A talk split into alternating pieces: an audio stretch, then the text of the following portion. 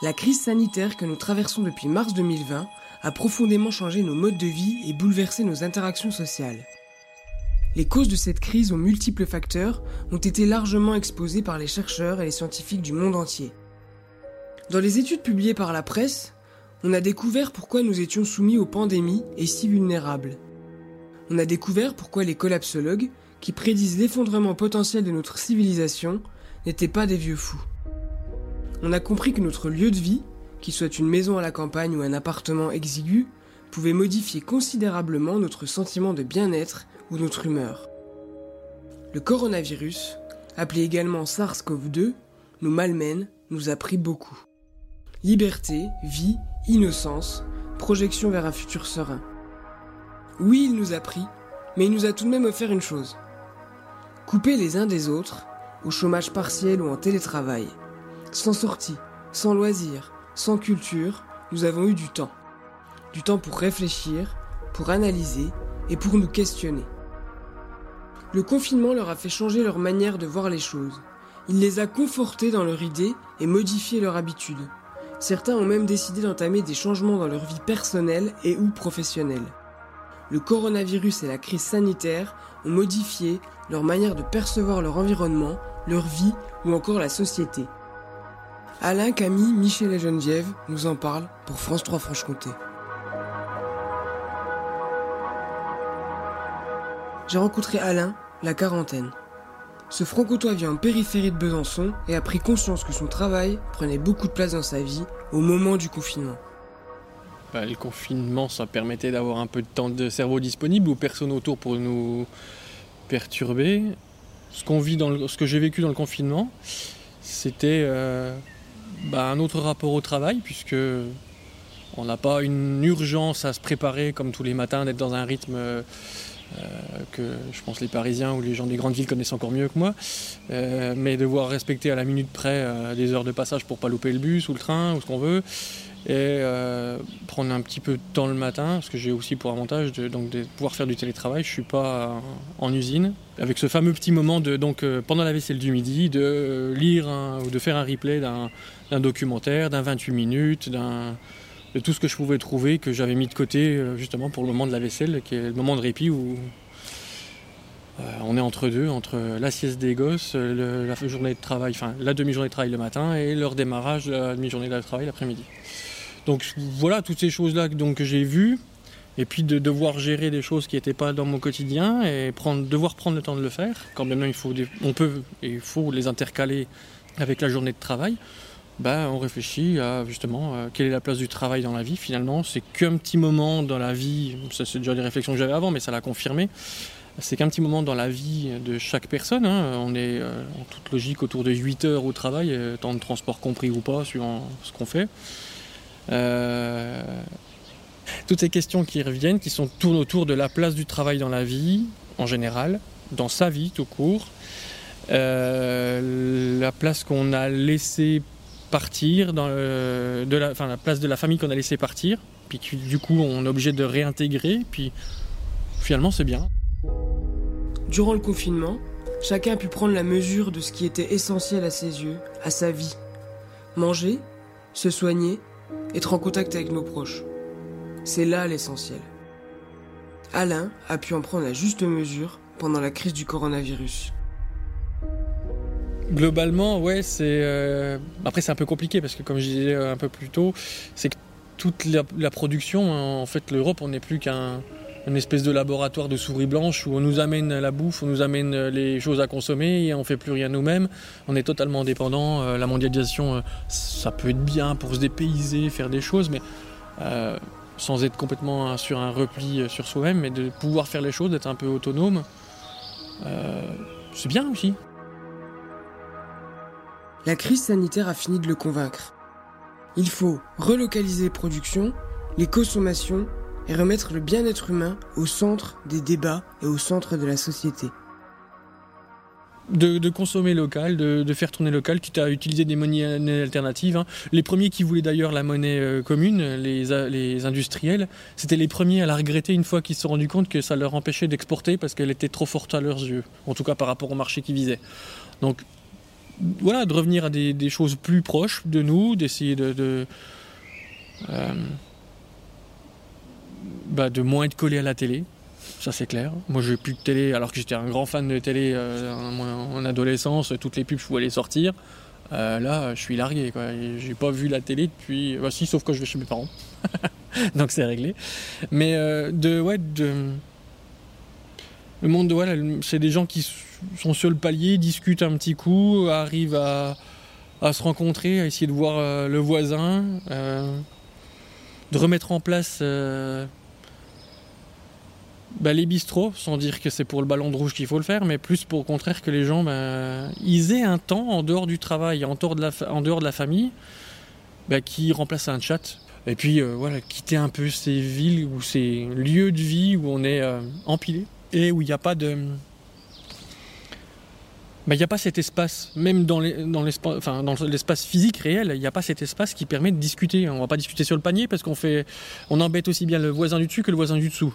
Donc oui, il faut revoir euh, la position du travail. Oui, il faut revoir euh, ce qu'on veut faire de notre vie ou à quelle place on souhaite avoir une vie de famille. Et puis oui, il faut revoir aussi la place du transport parce que c'est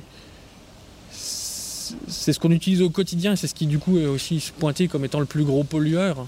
C'est pas une découverte, en effet, oui. Il y a quelques, quelques points, oui, qui ont été découvertes, parce que c'est toujours l'actualité qui, euh, qui nous les donne, ces découvertes, et puis on, est juste le cul par terre. Mais euh, non, pour le reste, c'est euh, une confirmation par l'exemple. Il, a fallu, le vivre pour se rendre compte que c'était du réel, c'était ce qu'on vivait. Euh, enfin, ce qu'on pensait était dans le vrai.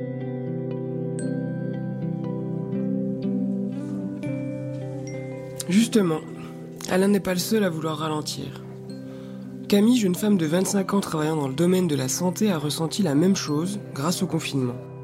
Depuis son petit appartement en centre-ville de Besançon, elle a pris goût à un rythme de vie moins effréné, moins stimulant, mais par la même occasion, moins stressant.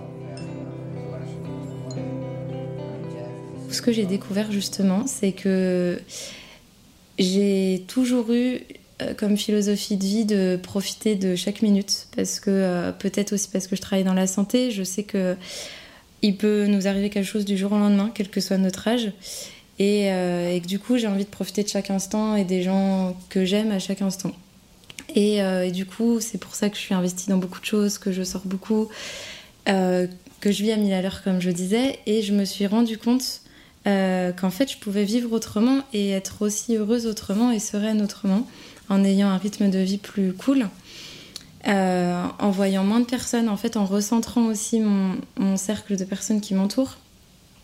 Et euh, je vais être un peu contradictoire parce que à la fois j'aime j'aime voir énormément de personnes à qui je tiens, même si c'est des personnes parfois pas très proches. mais du coup, j'ai toujours l'impression de courir pour voir tout le monde pour partager des moments de vie en fait avec ces personnes-là. Et là, ça m'a obligée à recentrer les choses, à voir juste les gens qui m'étaient très très proches. Et, euh, je me suis aperçue bah, qu'en fait, ça me suffisait et que j'étais heureuse comme ça. Et, euh, et, que, finalement, euh, bah, c'était chouette aussi, une vie plus cool, un rythme plus cool. Et je pensais pas être capable d'être heureuse comme ça. Et enfin, vraiment, j'ai découvert ça. Qu'on pouvait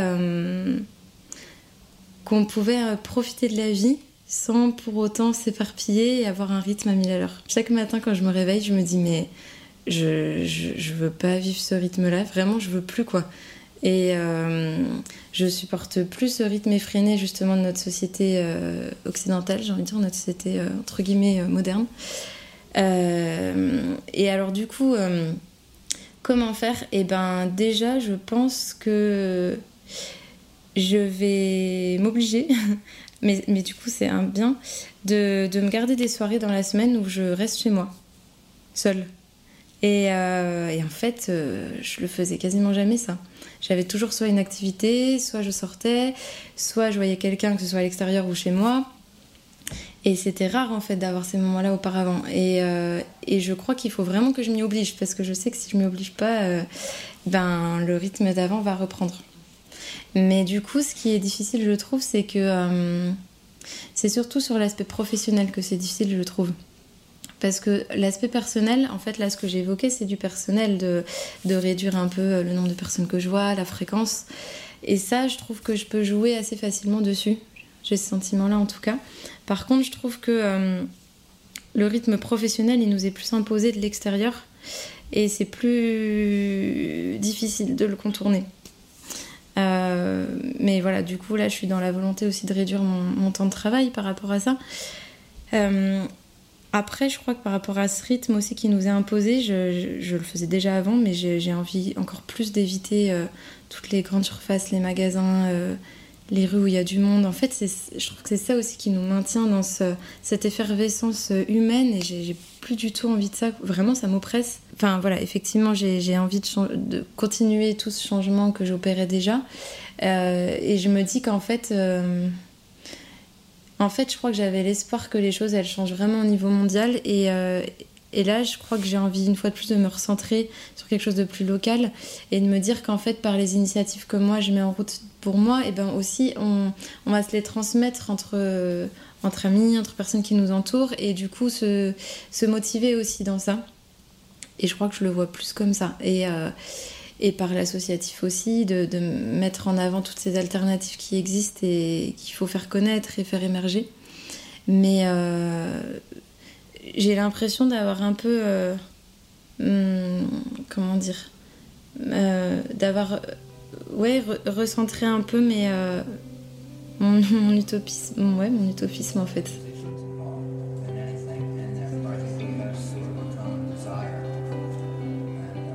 Alain et Camille ne sont pas les seuls pour lesquels le confinement a joué un rôle de confirmation. Je me suis rendu chez Michel et Julie installés dans le Haut-Doubs. Dans leur jolie maison, les deux trentenaires élèvent quatre enfants de 8 à 14 ans. Le confinement a eu un effet positif sur le couple. Ils y réfléchissaient déjà avant, mais ils sont désormais sur deux. La crise sanitaire est avant tout une crise environnementale. Leur pierre à l'édifice d'un monde plus sain passe par l'attention qu'ils portent à leur consommation. Ils souhaitent viser l'autonomie alimentaire et œuvrent à modifier leur comportement, ainsi que ceux de leurs enfants, afin de consommer de manière plus responsable. Cela passe évidemment par les produits qu'ils achètent.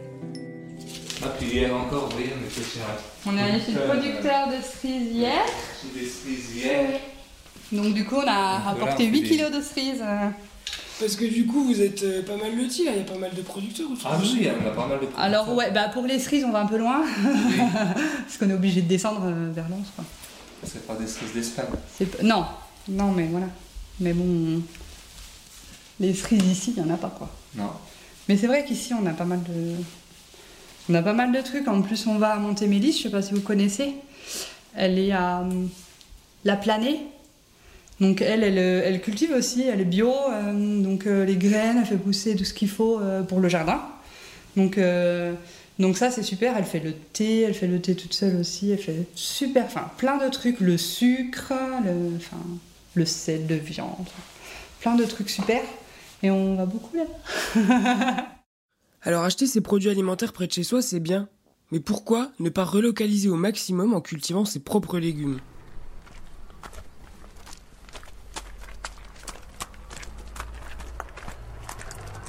Des salades, des courgettes, euh, du concombre, pommes de terre, haricots verts, petits pois, euh, poireaux.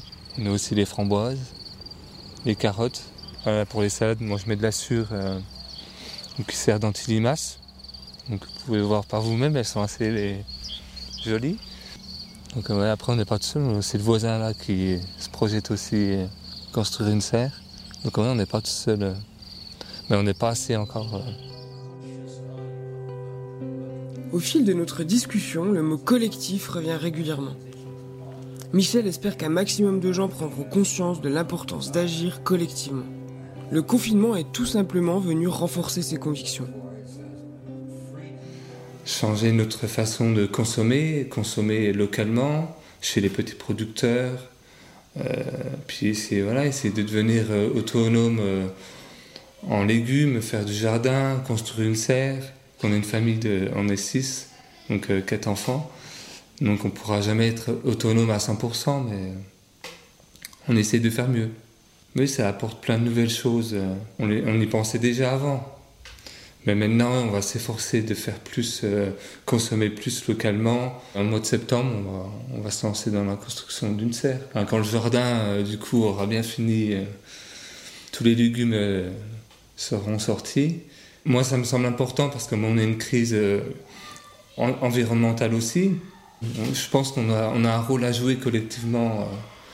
Je suis en colère quand je vois des gens jeter leurs masques c'est sûr que bon, ils participent pas, ils se protègent contre quelque chose, et puis du coup, ben, ils nous polluent derrière, et puis eux-mêmes. Donc euh, c'est pas du tout cohérent.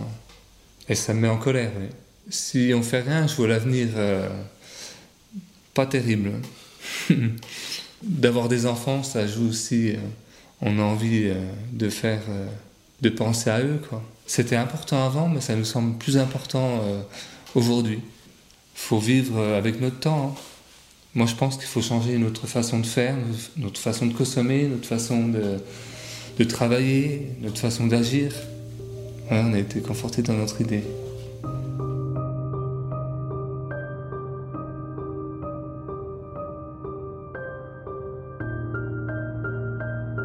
Geneviève a 67 ans. Elle vit dans un village non loin de Besançon.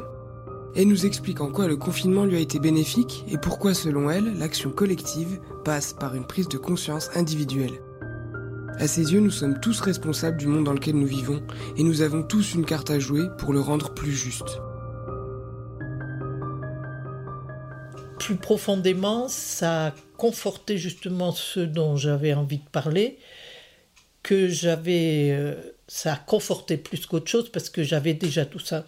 C'est-à-dire que je suis persuadée, euh, étant donné mon âge, que on ne réinvente pas les choses euh, en, voulant combattre euh, les choses, mais que on, est, on a besoin de changer totalement de manière de penser et que ça, on peut le faire d'abord individuellement pour que ce soit collectif. Et cette apparition d'un truc totalement impossible, improbable, ça n'a fait que conforter ça et ça n'a fait que euh, montrer que vraiment tout est possible. Moi, c'est une phrase que j'aime bien dire, tout est possible, parce que euh, la plupart du temps, on entend oh, allez, c'est impossible, il oh, faut pas croire aux miracles, etc. C'est pas des miracles, c'est déjà nous qu'on soit là, c'est des miracles. Donc, il euh, n'y a rien qui est impossible. Et quand on voit qu'un minus virus peut foutre à terre toute une économie, toute une planète, moi, je l'ai pris comme positif, je l'ai pris comme une manière de nous donner un coup de semence avant que ce soit trop tard et avant qu'on aille vraiment dans le mur, parce qu'on peut y aller encore. Hein.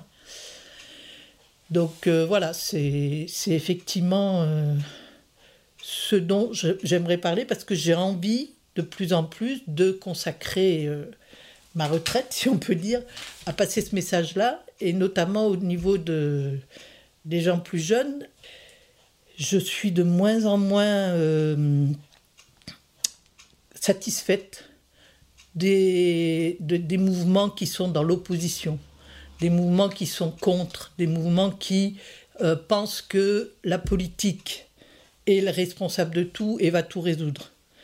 Et je suis de plus en plus dans le fait que nous tous, nous avons une responsabilité, pas une culpabilité, une responsabilité. C'est-à-dire que la société de consommation telle qu'elle est maintenant, j'ai ma part de responsabilité dans le fait qu'elle existe. Si je n'avais pas fait partie des, des gens qui euh, voulaient consommer euh, ardidon et qui étaient contents d'avoir euh, une, une télé, une, un, portable, enfin maintenant c'est les portables, mais bon bref, tout ça, si on n'avait pas acheté tout ça, il n'y aurait pas la société de consommation. Donc il n'y aurait pas cette espèce de d'accroissement entre riches et pauvres, euh, entre pays euh, dont on se sert pour extraire des produits qui nous servent pour nos portables, par exemple, euh, les terres rares et compagnie. Donc il n'y aurait pas eu toute cette... la déforestation, etc., l'huile de palme, enfin bref, tout ça, oui, c'est les riches, les industriels qui ont fait ça. Mais ils l'ont fait parce que nous, on répondait à, cette, à cet appel. Enfin, voilà, on, était consentant. Maintenant, effectivement, on n'avait pas assez d'informations pour comprendre pourquoi on faisait tout ça. Maintenant, on en a. Donc on ne peut plus dire qu'on n'est pas responsable. remercie Alain, Camille, Michel et Geneviève d'avoir pris le temps de répondre à mes questions. J'en terminerai avec cette phrase de l'abbé Pierre. La responsabilité de chacun implique deux actes. Vouloir savoir et oser dire.